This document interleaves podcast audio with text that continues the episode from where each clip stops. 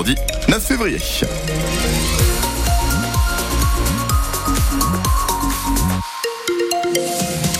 Journal Éric Bouvet, d'abord cette info tombée il y a quelques minutes. La mort de Robert Badinter, l'ancien ministre de la Justice de François Mitterrand, hein, qui a porté euh, l'abolition de la peine de mort en France, est décédé la nuit dernière à l'âge de 95 ans dans son combat pour l'abolition de la peine capitale.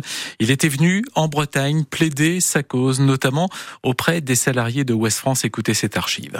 J'étais au journal et je pensais que le journal avait quelque chose à dire là-dessus. Parce que j'étais déjà euh, très révolté par euh, la peine de mort. Ça a été une réception d'opposition, même au sein du journal, en disant que j'allais trop loin, que j'étais trop radical dans la demande de l'abolition, que personne n'était pour la peine de mort avec plaisir, mais que c'était une nécessité, que d'ailleurs on n'était pas pour la peine de mort, sauf dans certains cas. Et moi j'expliquais que on est pour ou on est contre, c'est radical, il ne peut pas y avoir une demi-peine de mort ou une peine de mort pour certains et pas pour d'autres.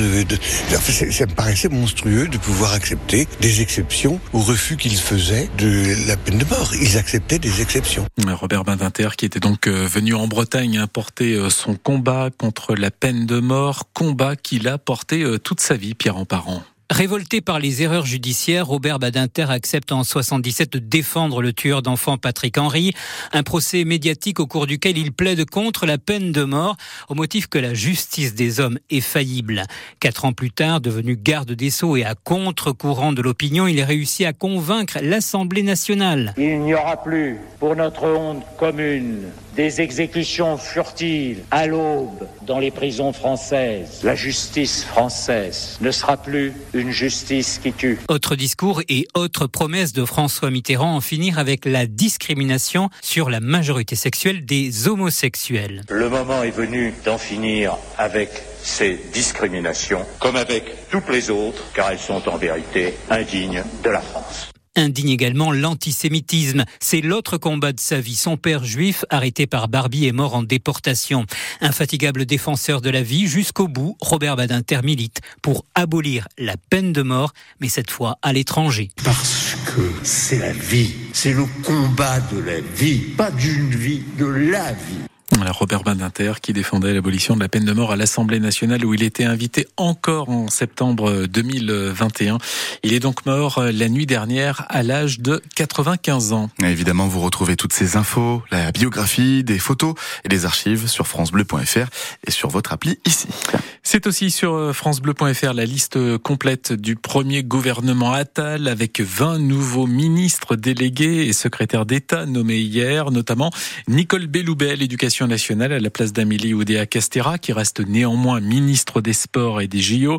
Guillaume Casbarian est nommé au logement, Frédéric Valtou à la santé et puis le breton Hervé Berville reste secrétaire d'État à la mer mais récupère en plus la biodiversité. Ce gouvernement Attal est un gouvernement paritaire avec 18 femmes et 17 hommes. Et une semaine après la fin de la crise agricole, la région Bretagne affiche son soutien aux agriculteurs. le Conseil régional doit adopter la semaine prochaine ses grandes orientations agricoles, sachant que la région dépense 32 millions d'euros par an pour soutenir l'agriculture et notamment l'installation des jeunes exploitants.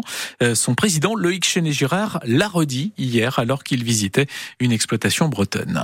Installer des jeunes, ça veut dire investir dans nos lycées agricoles, ça veut dire accompagner les jeunes dans leur installation avec euh, l'accompagnement euh, sur les premières années, puis après des plans sur les investissements pour faire en sorte que les agriculteurs soient accompagnés pour travailler leur autonomie, leur capacité à répondre aux exigences du moment avec euh, le moins de dépendance possible en termes de besoins pour l'alimentation des animaux par exemple ou de confort de travail pour eux et pour les bêtes.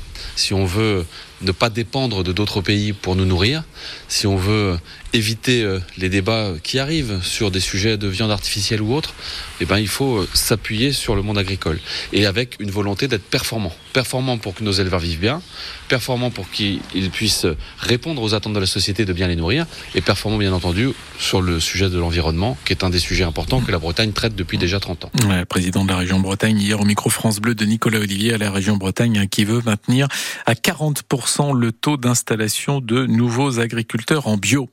4 TER et un TGV annulés ce matin entre Rennes et Saint-Malo après un accident de personne à hauteur de Bonne Main, un petit peu après 8h30.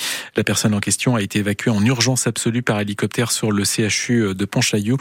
Cinq trains ont donc été impactés. Tout est rentré dans l'ordre un petit peu avant 11 heures. Dans le Morbihan, sept maisons en partie inondées ce matin à l'arrêt. La digue d'un étang a cédé. Quatre habitations ont eu jusqu'à 50 cm d'eau dans le sous-sol. Et puis je vous rappelle cette histoire que vous pourrez retrouver en détail sur francebleu.fr. Histoire euh, folle d'un conducteur arrêté ivre deux fois dans la même journée. Parlons maintenant du service civique. 3000 jeunes bretonnes et bretons en suivent un en ce moment dans une association ou une institution publique. Ils effectuent leur mission dans la santé, l'éducation, l'environnement, le sport ou la culture hein, pour une période de 6 à 12 mois. La présidente de l'agence du service civique, Nadia Bellaoui, est venue à Rennes euh, cette semaine rencontrer des jeunes volontaires engagés à l'association Saint-Élie à Rennes, un pôle médico-social de rééducation et d'accompagnement. Vous avez rencontré euh, des jeunes femmes euh, très motivées, Loïc Galec. Maïlis, âgée de 21 ans, est l'une des trois jeunes femmes qui effectuent en ce moment un service civique au sein du pôle Saint-Élier. Elle va y rester plusieurs mois avant de tenter un master en psychologie. J'aimerais être neuropsychologue et donc je cherchais justement un service civique pour cette année pour parfaire mon CV et mon expérience personnelle. Et je suis tombée du coup sur bah, ce service civique-là qui était totalement en accord avec mon parcours et ce que je voulais faire plus tard. Quoi. Habillées en polo orange, ces trois jeunes femmes créent du lien avec des patients d'âge différents, parfois lourdement handicapés.